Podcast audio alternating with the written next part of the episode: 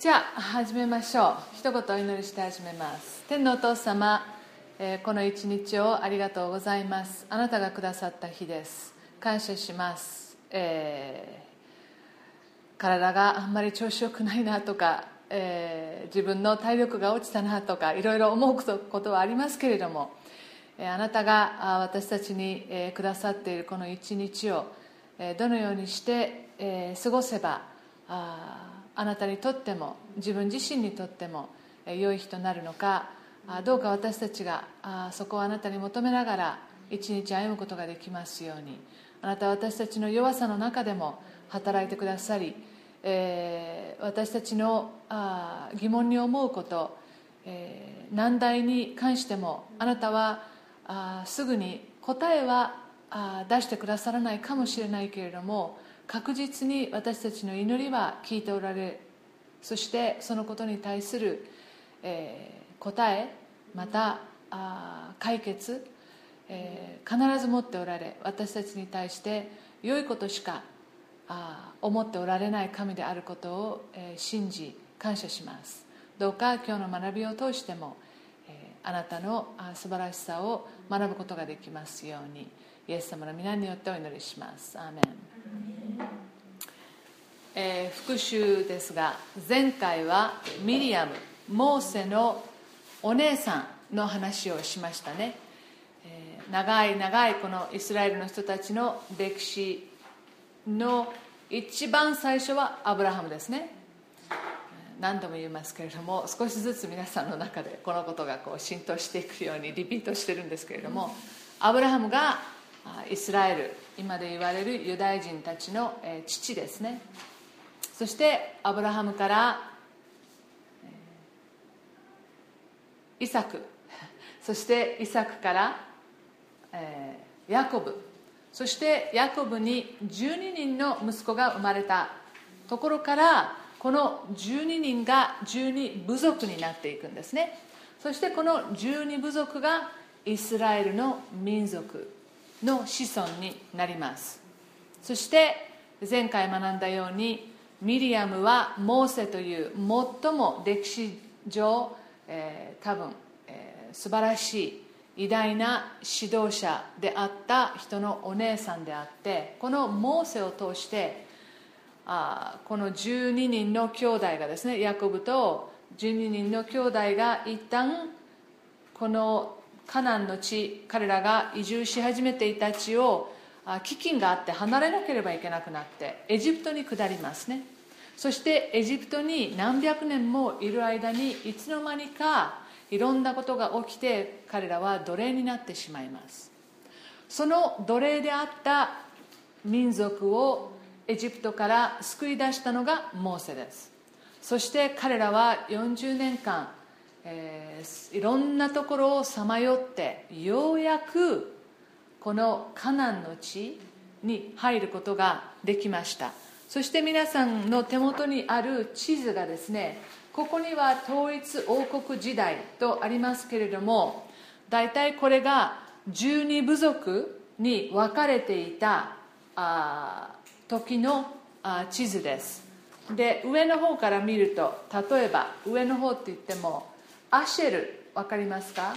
アシェル見つけることができますか、えーこの左上のここら辺ですね。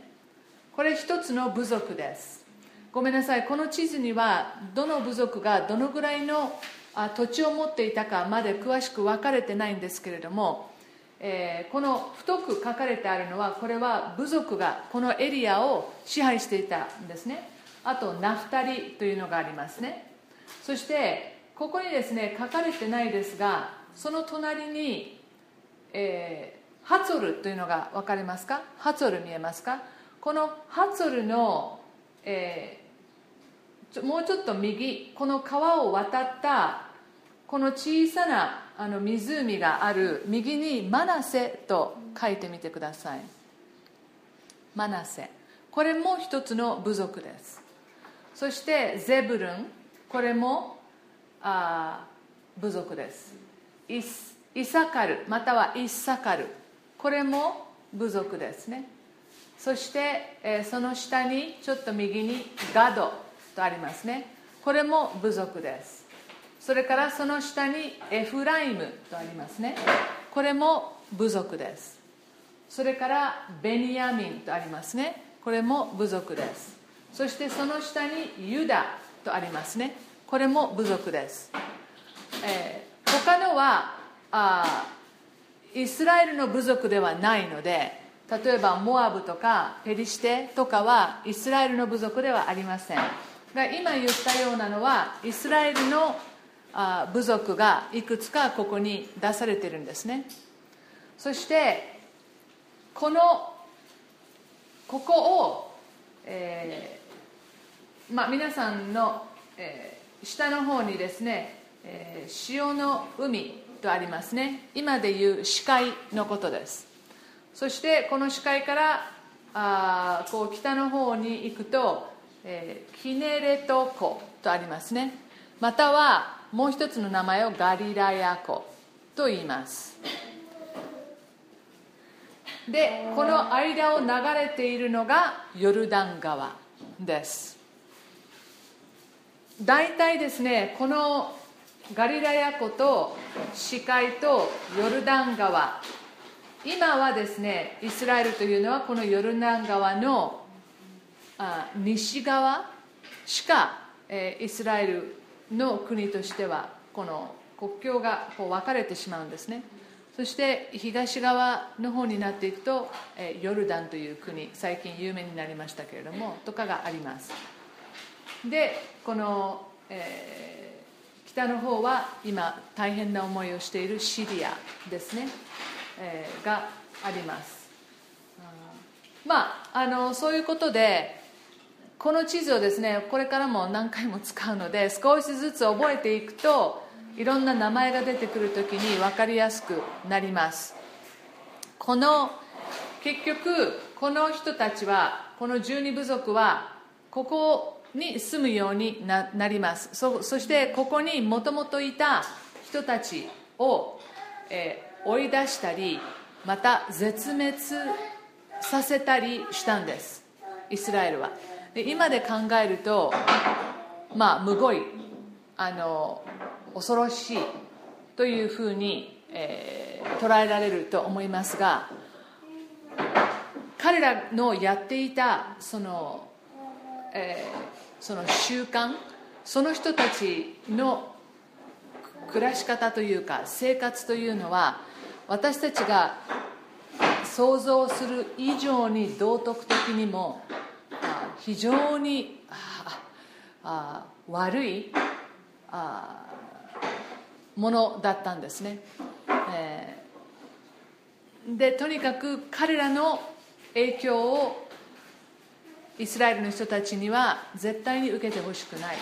というのも神様の計画の中にありました。でも結局ここにはまだ彼らはですね王様がいません。イスラエルの中には何百年も王というのはいなかったんです。神様はご自身がイスラエルの王である。神様がイスラエルを支配する神である。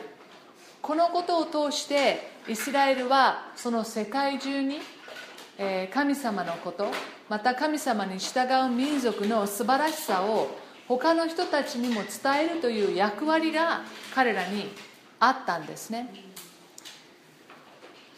これが神様の計画でした。でもまあ人間は弱くそして神様に反抗する思いが常にあって、えー、ついついこう神様を拝むのではなく偶像を崇拝をしてしまっていました。ですからあ、まあ、太陽を拝む、えー、また偶像を作っては拝む。でなぜそういうふうに人々がちょっとこれ余談ですけれどもやはり見えるものを崇拝するのが人間にとっては見えないものを拝むよりもたやすいですね。そしてこの時代の人々にとって何が大切ですか？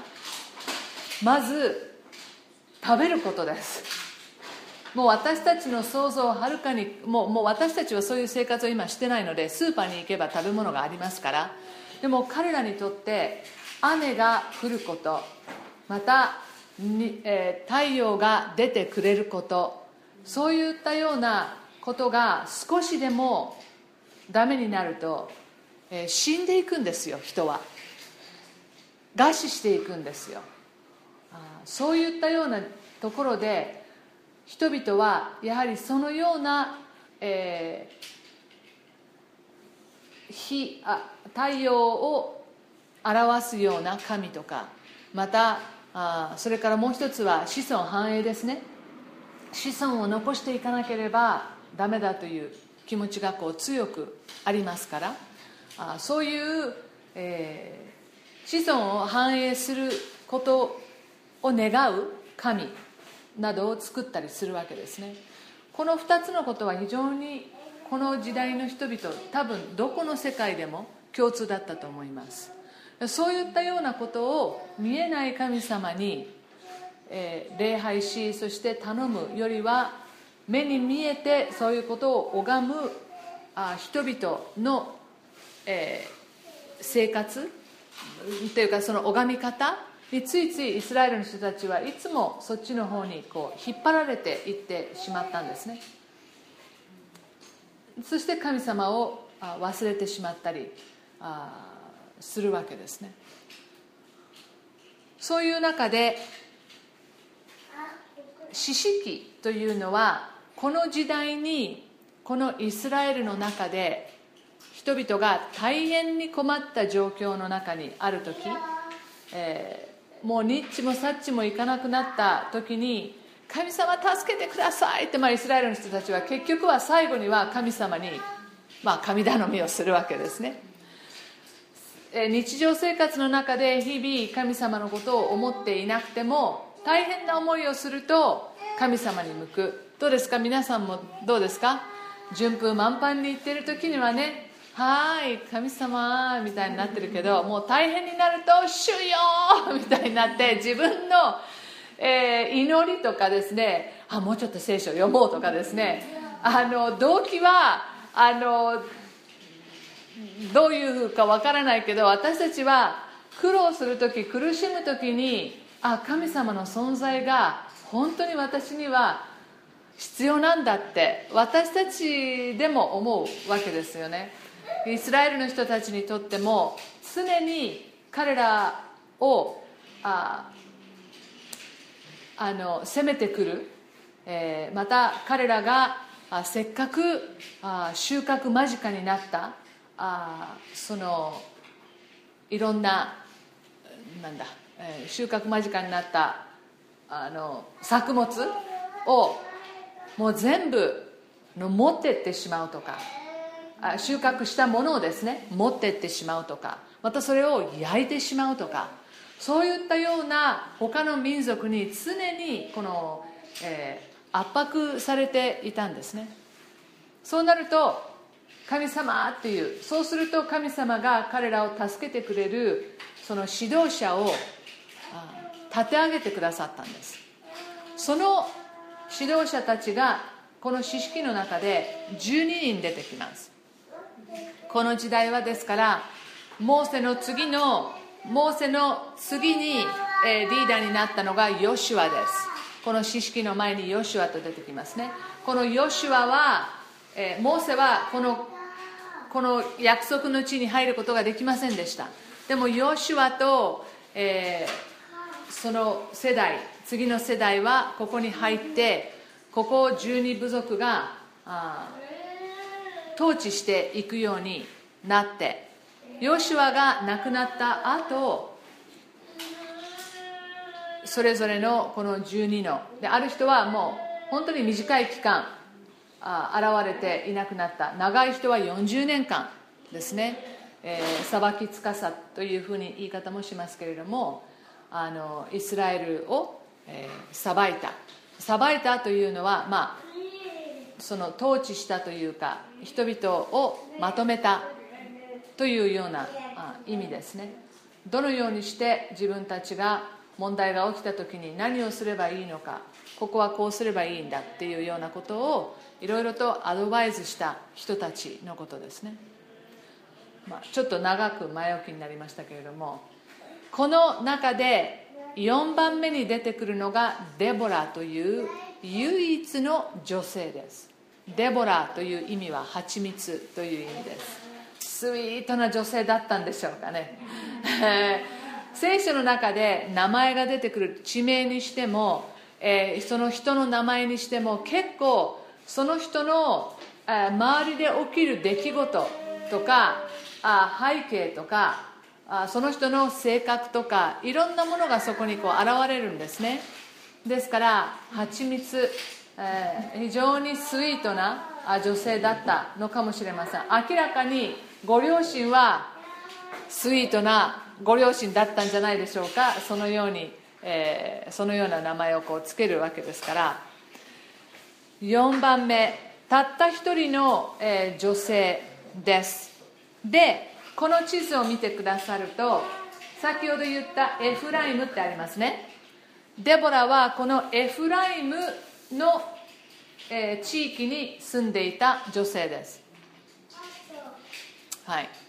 で今日話すところはですねこのエフライムからもっと北のこのイサカルと書いてあるエリアですね。そしてまたこのエンドルというところですね。あそしてこのイズレール平野とありますがここで起きた出来事について、え今日は学びます。では聖書の箇所をあ少し読んでいきましょう。四式4章の1節からですね、うんその後いいですか？四式4章1節から読みます。その後イスラエル人はまた主の目の前に悪を行った。エフでは死んでいた。大体この主の前に悪を行ったっていう時の意味はですね偶像礼拝をしていたという。神様から離れてしまった。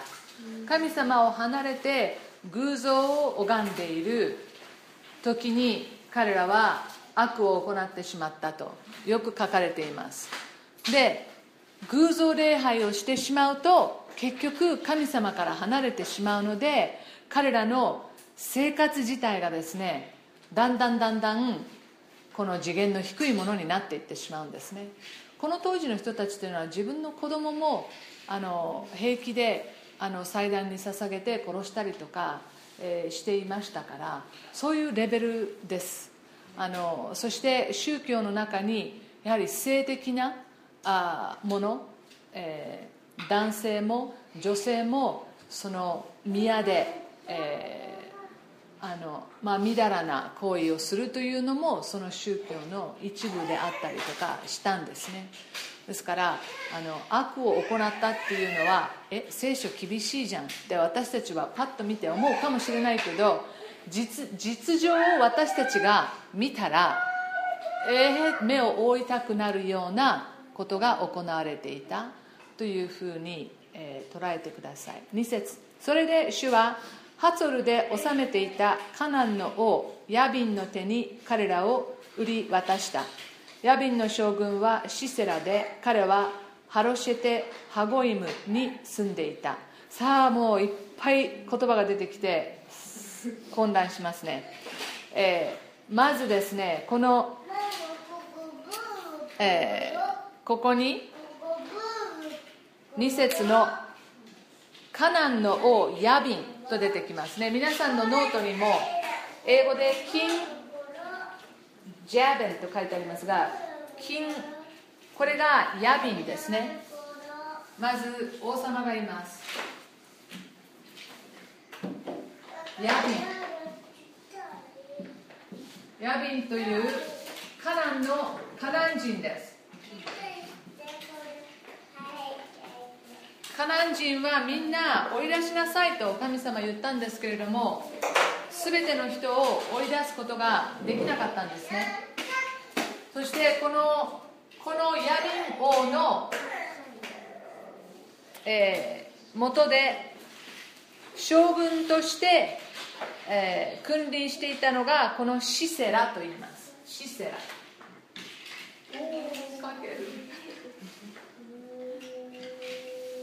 将軍ですね。えー、このこの2人はですから、イスラエルの人ではないです。カナンの。でこのシセラはこの地図で見るとこのアシェルって書いてあるところのちょっと下にあのこの拳のようなこうちょっとこう出っ張ってるところがあるでしょ、えー、こここのこの辺にあの住んでいたんです。ここに出てくるハロシェテ・ハゴイムというのは、えー、ここですね。そして皆さん覚えてください。この、えー、場所からヨルダン川までだいたい、えー、60キロまっすぐ行ってですね。まっすぐ行って60キロぐらい。60キロって言ったらここからどこまでだろうな。まあなりますから池袋が10キロぐらいですか？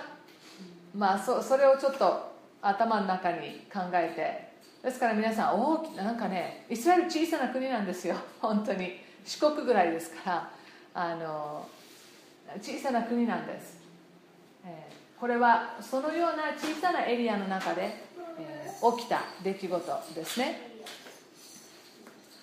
そして、まあ、さっきあの、まあ、デボラも出てきましたね。で今日後で出てきますけどバラク。バラク。だからデボラ。はさっき言ったこのエフライムもっと南の方ですね。ここにいて彼女はいろんな人たちが彼女は夏目足の下にいるんですけどそこに、えー、いるとあデボラがいろんな話をみんなからこう聞いていた。でもこのバラクという人は、えー、北の方もっとですねこのイサカルとかイスラエル平野とかここら辺を拠点にして大体このイスラエルの北部の方ですね北部の方をもしかしたらこう統治していたような人物かもしれません。戦争になってリーダーになったらこの人を呼んだんですねデボラは、まあ、そこは後で説明しますけど。はい。ですからこのヤビンシセラデボラバラクこれは人名です。人名ですね。人の名前ですね。デボラ先ほど言いましたけど、えー、蜂蜜という意味ではい。ですからこの2節の「それで主はハツォルで治めていたカナンの王ヤビンの手に彼らを売り渡した」ヤビンの将軍はシセラで彼はハロシェテ・ハゴイムに住んでいた彼は鉄の戦車900両を持ち、その上20年の間、イスラエル人をひどく圧迫したので、イスラエル人は主に叫び求めた。えー、戦車があったんです。900。あのでこのイスラエルの人たちは戦車を持っていなかったんです。カナ人カナン人たちの方が常にえー、この鉄をあの持っていたんですね。そしてそのそれを持っていてそして戦車とか武器などをこう作るんです。でイスラエル人はまた持っているものも取り上げられてそれを鉄に変えられたりあのその武器に変えられたりしてこの悪循環が常にあのいつもカナンのものはこの武器を持っている。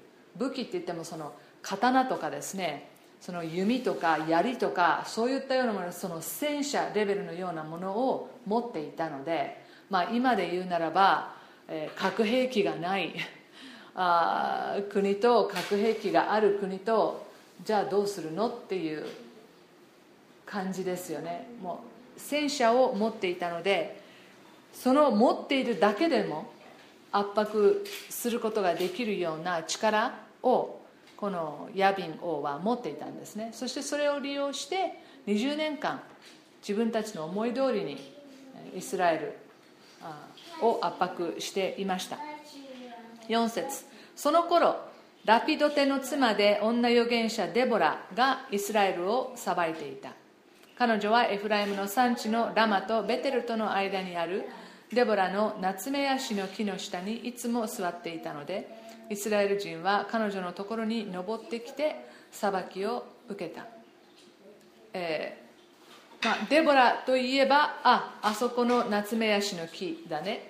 ナツメヤシの木といえばあデボラだねという、まあ、彼女のトレードマークだったんでしょうね、えー、建物があってそしてそこに役所があってそこにいる市長とかっていう感じではなくあ外に、えー、彼女がいてまあ分かりません。テントのようなものもあったのかもしれないですね、えー、彼女はそこにいてあリーダーとなっていた。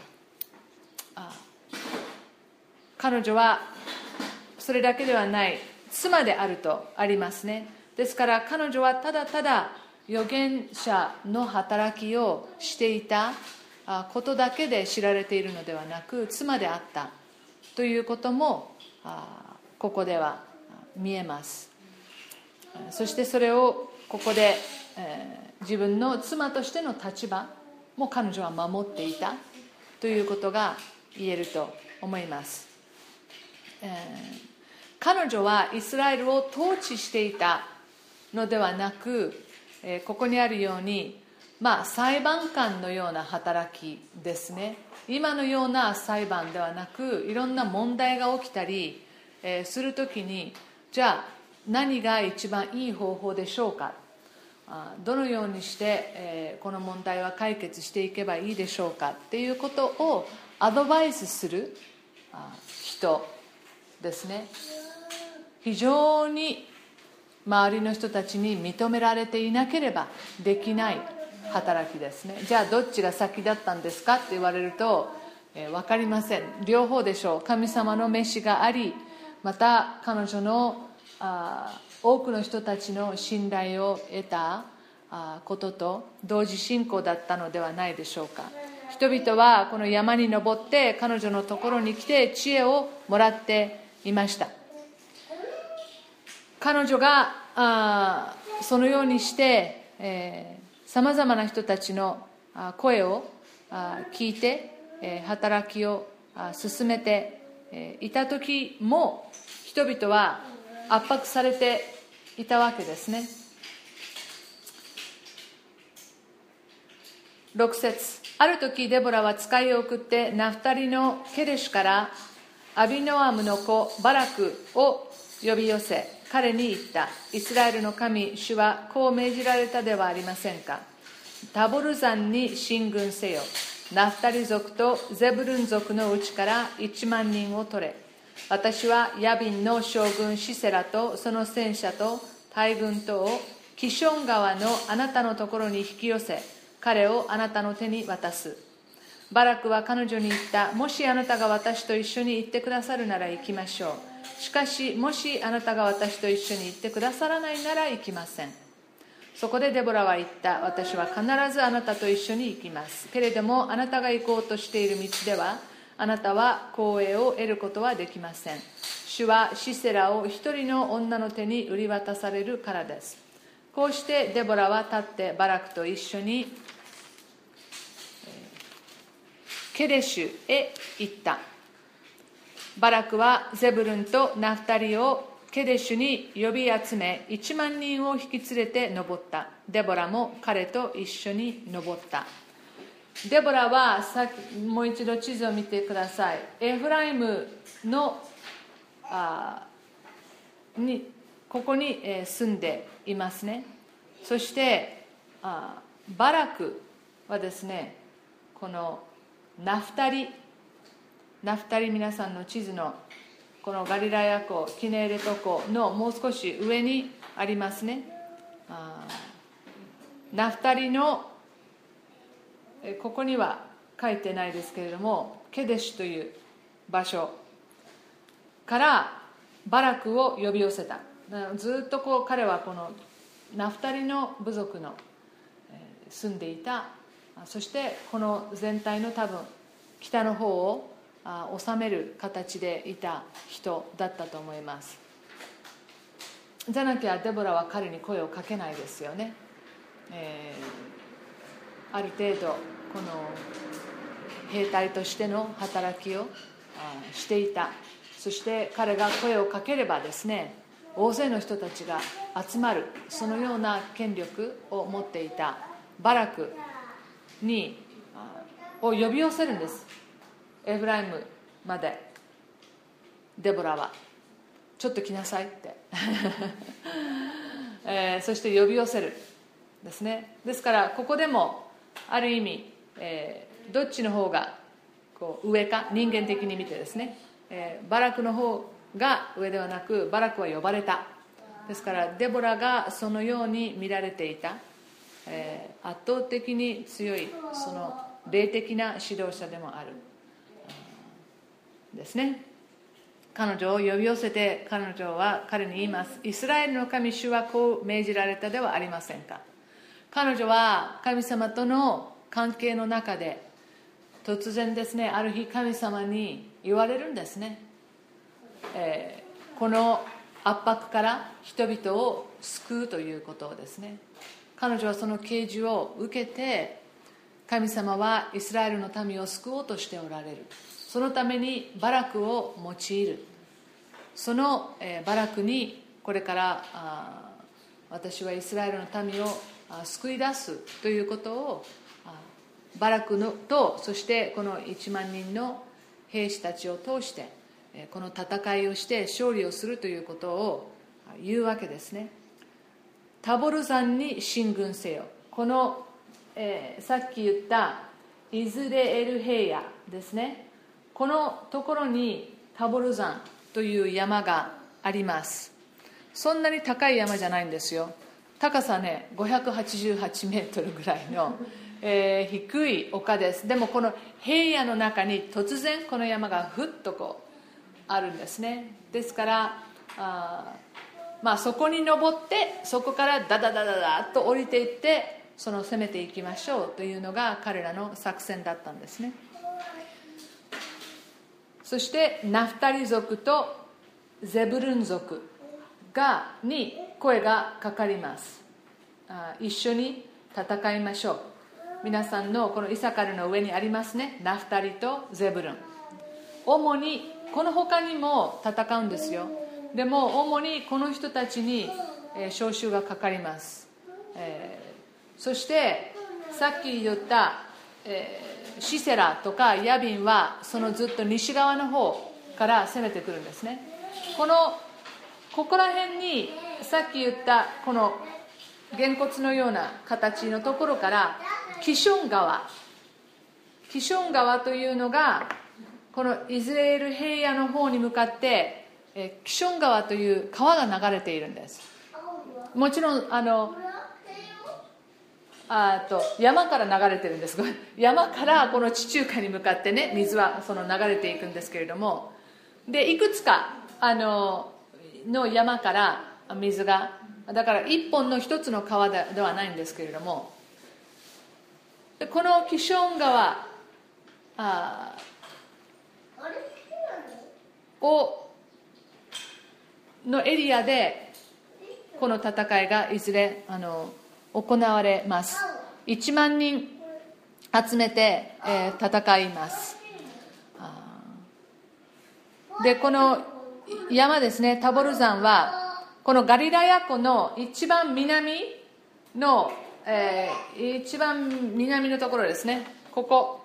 この一番ガリラヤ湖のえー、一番南の下の方のもう少しあ西南西 西南西20キロぐらいのところにこの山があるんです、えー、ですからちょうどこのイスラエル平野の点がありますよね。まあ大体大体ですねここら辺だと思ってください。はい。もう今で言うならね、非常に、えー、イエス様が育った地方ですね、えー、に近いあところに彼らはこの事件がその起きます。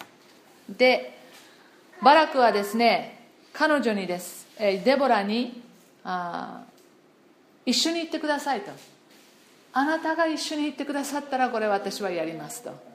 でも私一人ではあやれませんと。いろんな意味があったと思います。ある人はですね、えー、彼には信仰がなかったと。あでまあそれも一理あるかもしれません。やはりこのデボラが一緒にいてくれたらすごい自信がつくっていう自分と神様だけだとちょっと自信ないけどデボラも一緒に行ってくれたらこの啓示を受けてそういうふうに言ってくれたのも彼女だしまたもちろん彼女がいることで他の兵隊たちもですねその、えー、地位が高くなりますよね。志が、えー、みんなの中でこう一つになるというのもあったと思いますけれどもあ2人がの働きだったということもでも言えると思います。これはデボラが偉かったとかバラクが偉かったとかそういうことではなくこの2人この後に出てくるこの詩あの詩があるんですけれどもこれもですねデボラとバラクが歌ったというふうに後で5章に出てくるんですけれどもどっちかがあの偉かったとかどっちが有名になったとかではなく本当に2人が一致して戦ったというふうにも言えると思います。不思議なことでもデボラは言いますね9節で、えー、私も行きましょう。偉いですね。戦争に彼女があ一緒に行くわけですからこれは大胆な発言ですね。私も必ず行きましょう。でここででもね最終的にこの戦争でえこれは勝ちますよ勝ちますけれども最終的にこの栄誉を受けるのはあなたじゃないです、えー、主はシセラを一人の女の手に売り渡されます、まあ、予言してるわけですよね。えー、え何だろうと。あバラクは思ったでしょうね。どういう意味だろうって。でデボラも多分ここで自分が何を言ってるのかどういうふうなことになるのかわからないけどこのことだけは神様から聞いていた。女の人が最終的には、えー、彼女が栄誉をこの受けますよ。でね皆さんここで何を私たちがこの学べるかっていうともう一つは結局はこれはこのか弱い女性に最終的にこの栄誉がいくということは神様の戦いであるというね、えー、ことですよね。いつも神様は弱いものを通して神様の栄光を表します。神様は、私は私の栄光を他の人に譲らないと言っておられますね。最終的に栄光を受けるのは神様です。人間ではない、えー、でこれは決してですね神様が高ぶってるとかね。そういうことじゃないです。あ神様は受けるべくして受けられる方です。そしてこの神様がいて私たちがいてというこのこのなんていうの、えー、系列というのかな？これがいつも一番いいんです。私たちにとっても一番健全で一番安心で、えー、はい、一番私たちを豊かにさせる。神様は私たちのことをいつも思って私を礼拝しなさいと言ってくださる。私たちがそのことで一番幸せになるからですね、えー、バラクはあ自分の力も自分の軍隊の力もないに等しいことを分かっています。900の戦車ですよ。もうこれは自分たちは負けてもおかしくないっていう軍人なら分かるわけですよ。でもデボラが神様からそのように言われたならば行きましょうと。彼は忠実に、えー、信じてこのことをに従っていきます。彼はですねヘブル人への手紙の11章の中ではこの信仰の英雄の一人として称えられています。神様があこの女性を通して働いているのを彼も謙虚に受け止めています。そして謙虚に彼女の助けを求めています。ですからただただバラクがですね信仰がなかったとかあなたの栄養は他の人に移りますというふうに書いてあるからバラクが育児なしだったとかそういうふうに捉える必要は私はないと思います。むしろ非常に謙遜で、えー、謙虚でありあこの女性のリーダーについていく、えー、そのようなあ知恵と資料深さがあったというふうにも言えると思います。あ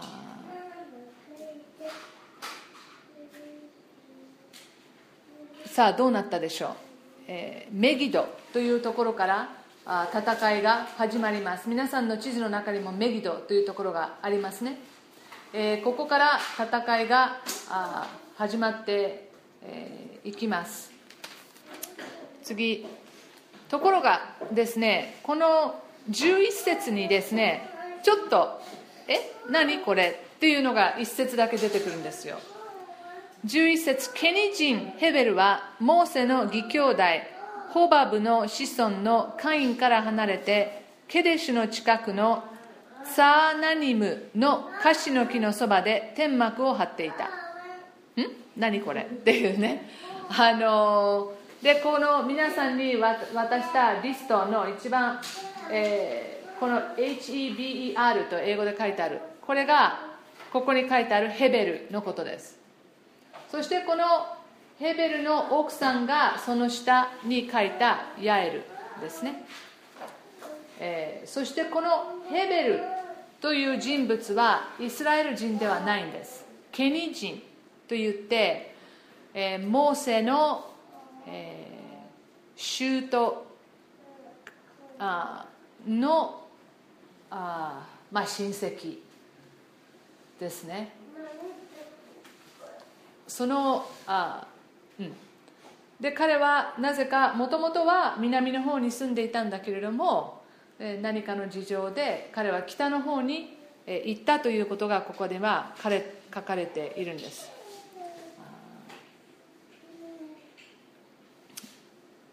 このヘベルという人とこのヤエルという人がこのあサーナニムというところに住んでいたんですね、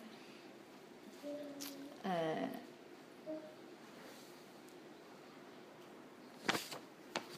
ー、でちょっとねこのこのエリア彼らが住んでいた場所というのは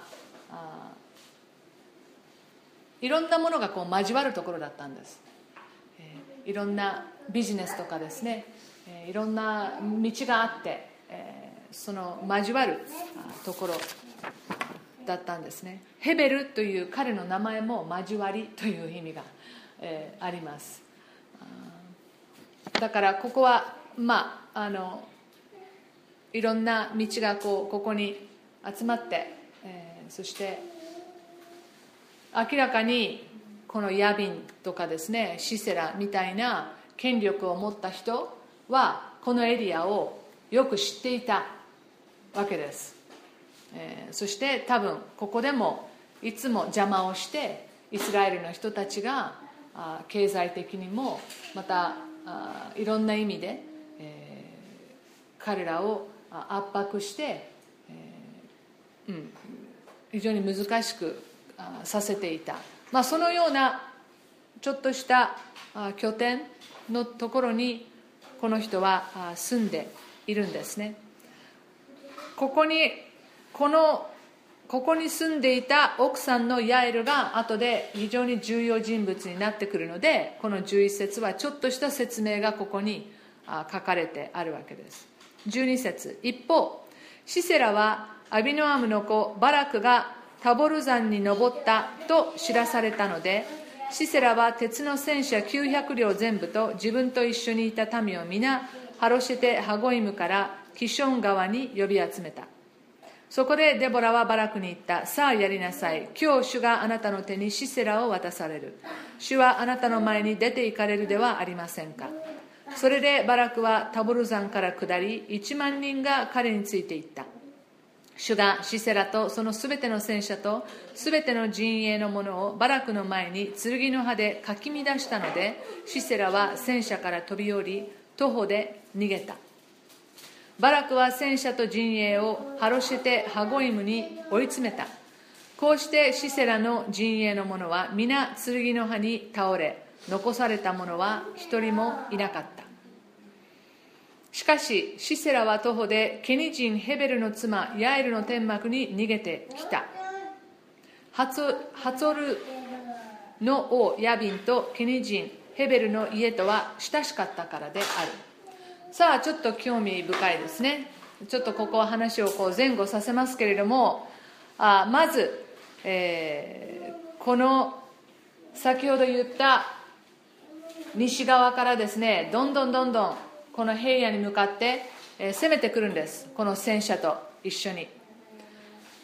で多分この5章にですね5章の歌の中に20節。天からは星が下って戦った。その軌道を離れてシセラと戦った。21節。キション川は彼らを押し流した。昔からの川キションの川。私の魂を力強く進めってあるんですけど星が下って戦ったってあって、えー、夜夜の戦争になったんではないかと夜の戦いになったんではないかと思われるんですね。それでみんなすごい混乱してしまった。神様はそれを利用して兵隊たちに混乱をが招くようにさせられた。そして多分ですねこのキション川というのが突然の雨で氾濫したと思われます。で戦車が泥沼にですねこのはまってしまって、えー、身動きが取れなくなってしまっただと思われます。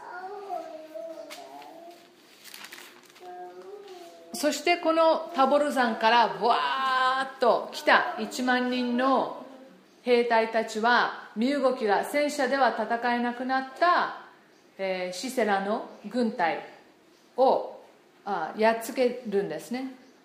あ残された者は一人もいなかったと、まあ、全滅させたわけですね。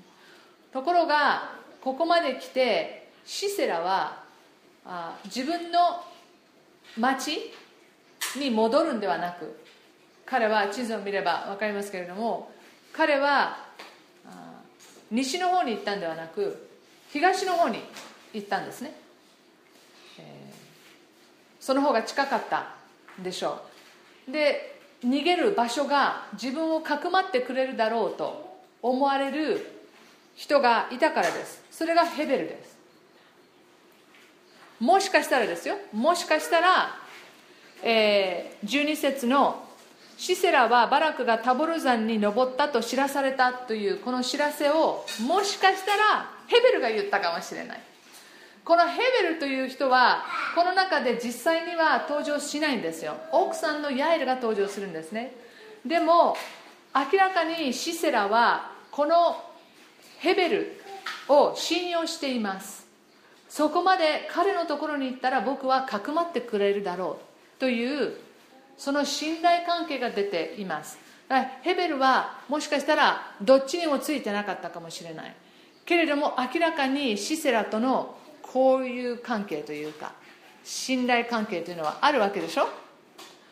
だからあのよくよく見てみるとあ誰も知らないのに偶然誰かと知り合ってそしてすぐ意気投合してっていうんじゃなくて、えー、イエス様のストーリーとかも弟子たちとかも見る時も同じですけれどもあの聖書には出てこない、えー、登場する前からのいろんな交流とかあ信仰とかがあったと思われるように聖書を読んでいくとすごく面白いです。そして地域も非常に狭いですよね。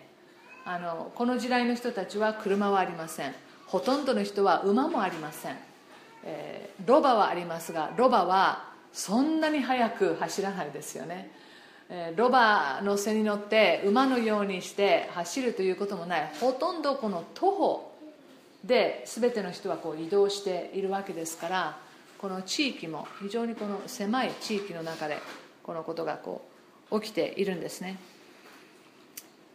まあ多分デボラが命令しなければバラクは攻めなかったでしょう、えしかし彼は彼女の言っていることを神様から来たということを信じて彼らは夜戦いに臨み、え神様が彼らを助けてくださり、え主がこのシセラを彼らに渡されるという約束を信じまた神様が先に言ってくださった。デブラはそう言ってますね。14節に「主はあなたの前に出て行かれるではありませんか」もう先の道を備えてくださいますから神様は。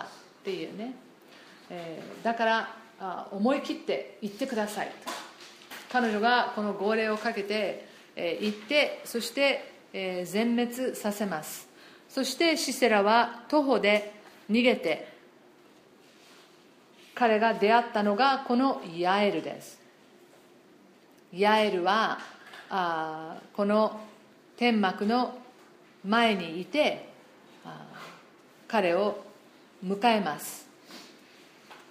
18節。ヤエルはシセラを迎えに出てきて彼に言った。お立ち寄りくださいご主人様。私のところにお立ち寄りください。ご心配には及びません。シセラが彼女の天幕に入ったのでヤエルは彼に毛布をかけた。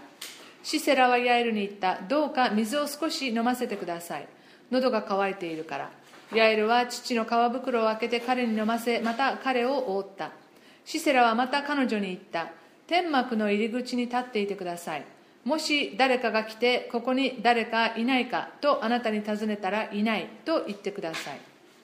だがヘベルの妻ヤエルは天幕の鉄の杭を取ると手に土を持ってそっと彼のところへ近づき彼のこめかみに鉄の杭を打ち込んで血に差し通した。彼は疲れていたので熟睡していた。こうして彼は死んだ。ちょうどその時バラクがシセラを追ってきたのでヤエルは彼を迎えに出て行った。さああなたの探している人をお見せしましょう。すごいですね。彼がヤエルのところに来るとそこにシセラは倒れて死んでおりそのこめかみには鉄の杭が刺さっていた。こうして神はその日イスラエル人の前でカナンの王ヤビンを服従させた。それからイスラエル人の勢力がますますカナンの王ヤビンを圧するようになりついにカナンの王ヤビンを立ち滅ぼした、えー、デボラだけじゃないこのヤエルという女性ですね。まあ私たちにはできないですねこういうことはね。絶対できない。そしてこれが一般的だったとは思わないでください、えー、こういうふうなことが一般的に女性がやったということではないです。彼女は何かやはり特別な思いを持ってこの人を敵とし、えー、やっつけなければいけないと彼女は思ったわけですね。で私たちはえ彼女にそんな力があるのと思うかもしれませんが、えー、この時代の女性たちの労働は私たち真似できないものがあるでしょうね。あ天幕を張るというのも女性はいくらでもできる仕事。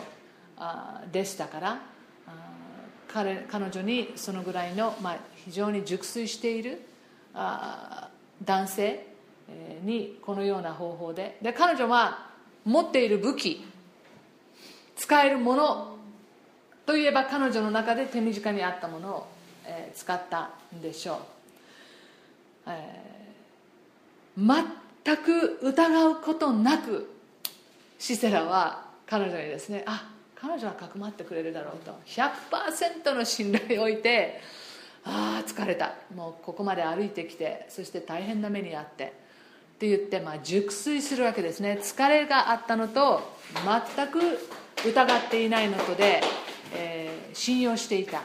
ところが彼女はもう最初から彼をあ殺すつもりで彼が来た時からですねどこかでですねこの戦いが始まる前からシセラは何かがあったらあなたたちのところに来させてくれというふうに言ってあったかもしれません。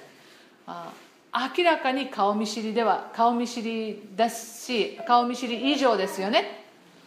知らない人じゃないですよ。前々からお互いよく知っている人たちですよ。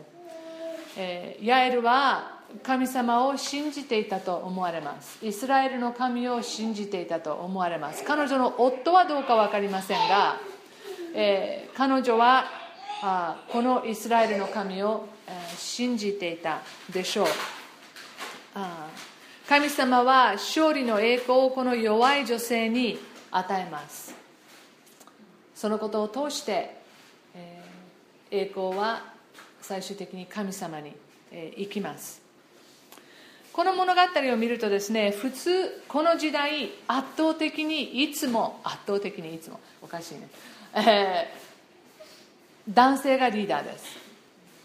女性がリーダーになるということはまずイスラエルの文化ではないんです。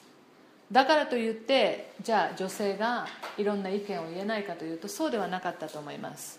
あこのこのカルチャーこのイスラエルのカルチャーほど男性も女性もその時代で、えー、平等であるということが扱われていた。そのようなまた立法も立法の中にもそのように、えー、女性のあことを守る他にはなかったと思います。女性というのはこの時代牛や馬と同じようなレベル、え、のように扱われていた中でイスラエルの中で、え、女性たちを守る、えー、立法法律がですねいくつもあの見えます。非常にレベルが高い。この当時では圧倒的に高いところで女性は扱われていたはずです。でもリーダーになるのは圧倒的に男性でした。そして戦うのも男です。女性が戦うということはまず、えー、なかったですね、えー、でもここを見るとですね、えー、これはイスラエルの常識であって 神様は常識にはとらわれない。そのことを覚えてください。私たちも常識にとらわれてはいけないですね、えー、教会の中でもあほとんど女性がリーダーシップをとっています。でも時々女性の方で牧会をしてらっしゃる方がいらっしゃいます。私も何人か知っています、えー、ああこの人が牧師でちょっとここ大変だなと思う牧師もいますけれども、えー、他に知ってそれは一人だけで、えー、他にはですね本当に立派な仕事をあなさってる。独身の方もいればえー、結婚なさってる方も過去には私こう知っていて本当に教会はあ素晴らしい、え成長をあ遂げたあ牧会をなさった方も私は見ています。ですから、えー、ここで見るときにですね神様がその人を召されたならばそれは男性であろうと女性であろうと、えー、私たちはそれをですね受け止めてここでやっぱりバラク素晴らしいですね。偉いですね。彼のあのヤエルがこのシセラを見せた時にああデボラがあの時に予言したのはこのことだったんだってこう初めて見てああそういうことなんだってきっと思ったでしょうね。そして彼はああ残念って思ったんだとはないと思います。神様のえー、おっしゃったことが最初から最後まで、えー、実行されたことに彼は神様を崇めたと思います。ここは2人が一緒に働いた。そしてヤエルもここで、えー、あの別行動ではありますけれども神様の働きに、えー、参加、えー、しました。少しだけですねあのこの歌を見たいと思うんですね。この5章のところはですねその日一節デボラとアビノアムの子バラクはこう歌ったとあります。最初の、えー、2節から5節までが祈りになってます。そして10節11節は賛美。そしてこの戦いの流れのことが、まあ、詩的に書かれてあり31節が周到、まあ、最後の祈りのようになっているんですね。あこの2節のところで髪の毛を乱す時民が進んで身を捧げる時主を褒めたたえようとありますが髪の毛を乱す神様に対して誓いを立ててああの誓いを立てるというそういう象徴的な行為を表しています。そしてあ10節あ11節ですね、えー、神様をあ賛美しています。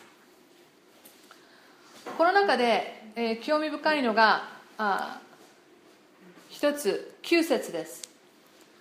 9節私の心はイスラエルの指導者たちに民のうちの民のうちの進んで身を捧げる者たちに向かう。主を褒めたたえよう。彼女のハートデボラのハートはイスラエルのリーダーたちに向けられていたんですね。あなたたちは神様に戻りなさい。あなたたちは神様を信頼しなさい。そして神様を礼拝して神様を褒めたたえなさい。そのことを彼女はですね、えー、彼らに、えー、説得するかのように彼女のハートのからそれを彼女は叫んでいる。これが私の心です。イスラエルが神様に立ち返って神様を信頼して神様を褒めたたえる国になるのが私のハートです。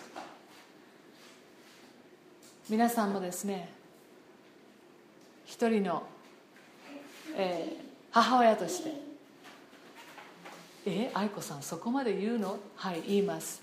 日本のことをそのように思うようなね女性として、えー、いろんな人たちいろんな指導的立場にいる人たちのことをこう捉えてほしいなと思いますね。そのようにして取りなして、えー、祈ってほしいなと思いますね。あもう一つ12節。目覚めよ目覚めよデボラ。目覚めよ目覚めよ。歌を声を上げよ。起きよバラク。虜を捉えていけ。アビノアムの子よ。私今までねここそんなに深く考えたことがなかったんだけどあのここを学んでいて目覚めよ目覚めよデボラ目覚めよ 目覚めよ歌声を上げよってね4回繰り返してるんですね。Wake up, wake up, wake up, wake up, wake up, wake up まずデボラが目覚めた。神様は彼女の心を動かさなければいけなかったんですね。覚醒しなさいと。目覚めなさい。まずデボラに神様は語ったんです。4回ですよ。彼女はもうすでに神様と深く交わっている。神様の言うことを聞く耳がある。え忠実に神様に仕えている。そのような女性がこの20年間虐げられていた民を救いたいと願っておられる神様の御心が今まで分からなかった。自分も同じようにして私たちはどうせこれからも圧迫されるんだから。そのような思いでいた。ところが神様が「No, No, No」私はそうは考えてないよ。イスラエルの民が敗北のような民であることを私は望んでいないよ。あなた方が敗北のような人生を歩むことを私は望んでいないよ。デボラまず私はあなたを選んであなたからこのことを人々に伝えるためにあなたを召しますよ。まずあなたが目覚めてください。彼女はイスラエルの母というふうにも呼ばれていますね。You will become a mother of nations. あなたはさまざまな国の母になるでしょうというふうに、えー、言われているところがありますが皆さんも子育てをしている時また自分の子供以外の人と関わっている時あなたがクリスチャンになってあなたが神様の子供となったらあなたが女性であるならばあなたの神様があなたに与えられている役割があります私みたいにね「Wake up! Wake up! Wake up!」ってみんなの前でねこうメッセージすることを神様あなたに、えー、望んではおられないかもしれないそれは私の役割で私は今皆さんに起きてください。起きよ光を放てじゃないけれども、えー、ね、それをまず私が皆さんに伝える。そしてそのことがみんなに伝わる。結局この詩はそこをこう言っているんですね、えー、バラクにも起きよ。私はあなたたちがこの敗北のままでいることを望んでないよ。そして多くの人たちがこれに賛同します、えー、15節ですね、えー、ごめんなさい。その前から14節。まずですからスタートはデボラです。そしてデボラはバラクに呼びかけます。バラクは次にさまざまな、えー、部族の人たちに呼びかけます。14節。そしてこれはもしかしたらイスラエルの民以外の人のことも指しているのかもしれない。その根がアマレクにあるものもエブライムから降りてきたってあるんですね。これは見方をすればアマレクというのはイスラエル人じゃないんです。でもアマレク人も賛同して、えー、降りてきて、えー、一緒に戦ったというふうにも見ることができます。あベニヤミンも、えー、参加しました。あそして、えー、もちろんイッサカルですね。の人たち。それからルベンの士族の間でこれはやるぞってなった。あそれからあ17節ですね。このギルアデこれはですねマナセガドここの部族のことを表しているんですね、えー、あごめんなさい。ごめんなさい。ごめんなさい。えっとねこのアマレクそして、えー、イッサカル彼らは一緒に戦います。でもごめんなさいね。この15章のこの後半のルベンとかギルアデそれからアシェルあまたあダン。この人たちはね一緒に関わらなかったんですよ、えー、関わらなかったんです。必ずどんなに私たちが神様からいただいたこの飯神様からいただいたあビジョン神様からいただいてますよって言ってもそれについてこない人もいます。います。あでも、えー、18節にまた戻るとですねもうゼブルンは命をもとしてももとして、えー、死ぬ民もう死ぬほど死んででもこう戦おうというふうに彼らはこう戦ってい、えー、くわけですね。で先ほど言った20節と21節の、えー、夜戦ったであろうということとキション川が判断したであろうということですね。そして23節主の使いは言ったメロズを呪え。その住民を激しく呪え。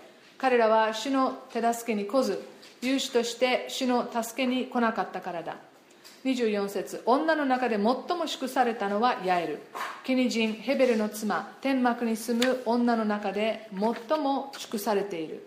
彼女のことはですねこのメロズというこの地域が呪われたのに反して、えーまあ、この戦いがあったところこのエリアのことですね、えー、に反してヤエルはですね2回もこの祝福の言葉が、えー、ここで、えー、歌われています。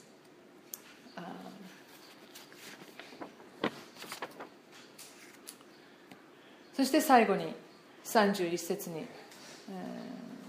あごめんなさい、え、ちょっとここざーっと見ましょうかね、えまあ、どうやって死んだかということがこう252627とあって。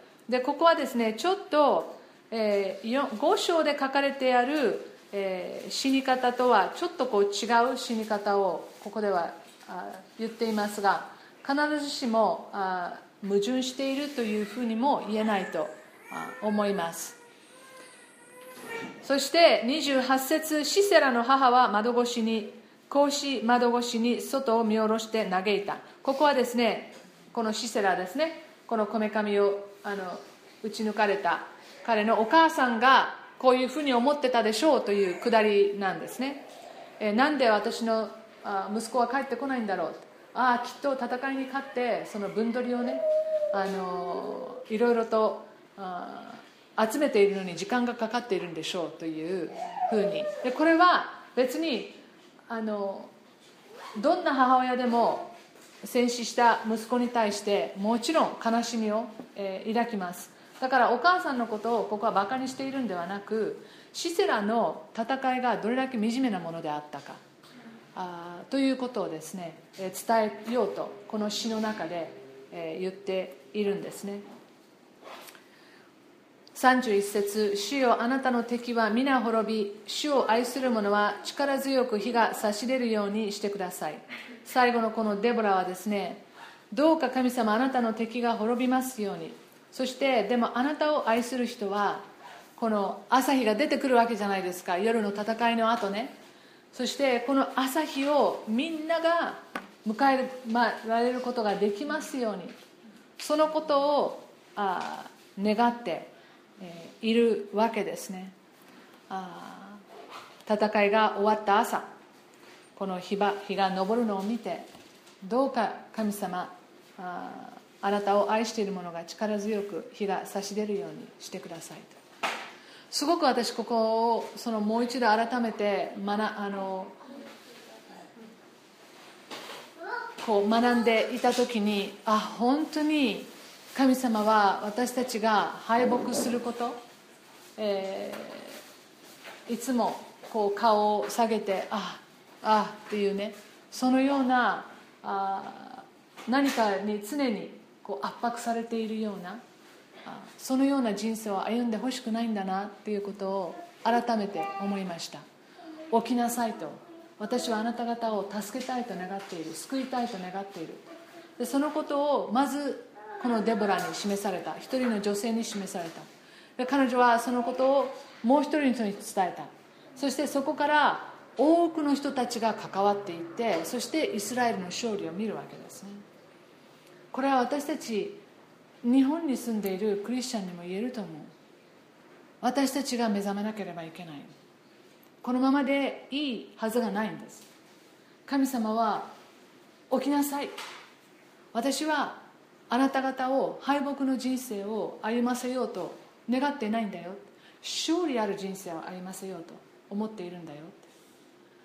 でもそのことに気がつかないでいてほしいのが悪魔です。だから目覚めなければいけない。We need to wake up to the truth. 真理に私たちは目覚めなければいけない。常に神様は私たちを助けようと。常に私たちを救おうと。そして勝利ある人生へ導こうと。一人の人がそのことに気がつきそして目覚めてそして人に呼びかけるならばこのようなリーダー。であなたは自分がリいやでも私リーダーじゃないですからって思ってるでしょ？リーダーっていうのは私がねこう人前で立てばリーダーとかじゃないんですよ。周りの人に何らかの影響を与えていればあなたはリーダーなんです。ごめんなさい。あの嫌でもでもこれは皆さんポジティブなことなんですよ。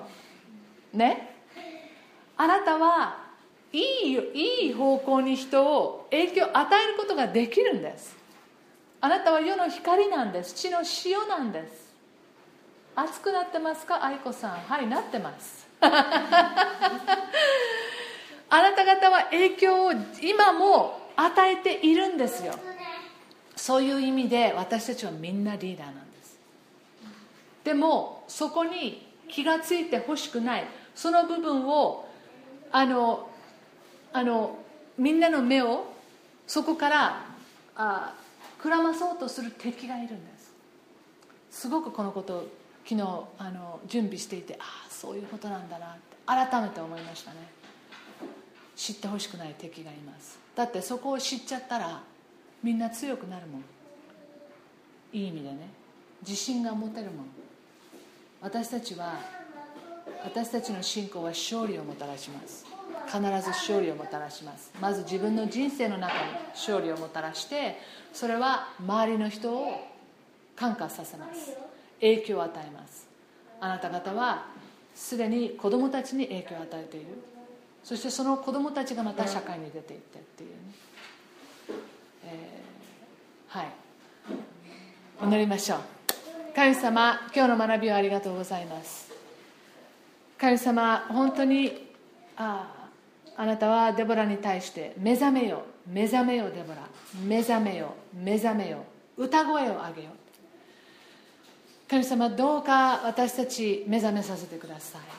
そしてあなたが私たちのために持っておられる計画は勝利ある計画であるということを教えてください。リマインドしてください。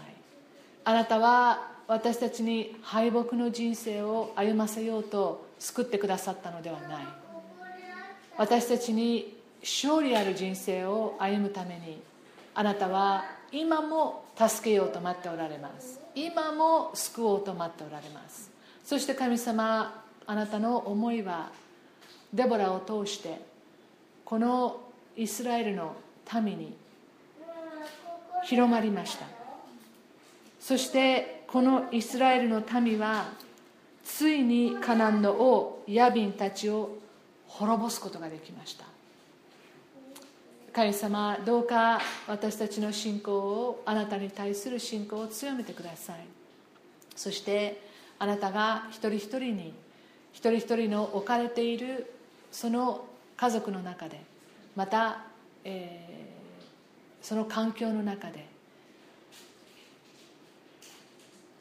光を放っていくことができるように気づきを主を与えてください、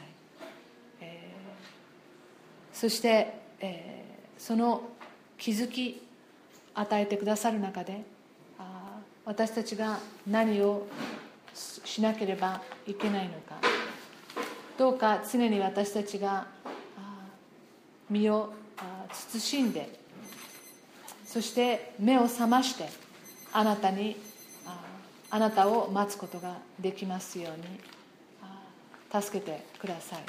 あなたがそうしようと願っておられることを感謝します。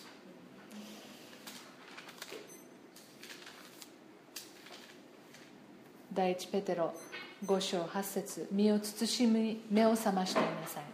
どうぞ主は私たちが身を慎み目を覚ましていることができますように。この世の中にはいつも、えー、隙を狙っている敵がいますけれどもどうか私たちが常に目を覚ましていることができますように。その私たちがあなたが求めておられるのは私たちが自分の力で強くなることではなくあなたにあって強くさせられることですからありがとうございます。ますますあなたに委ねあなたに頼っていく人生を通して主よあなたがあなたの栄光が表されますように。今日の学びを感謝しイエス様の皆によってお祈りします。アーメン。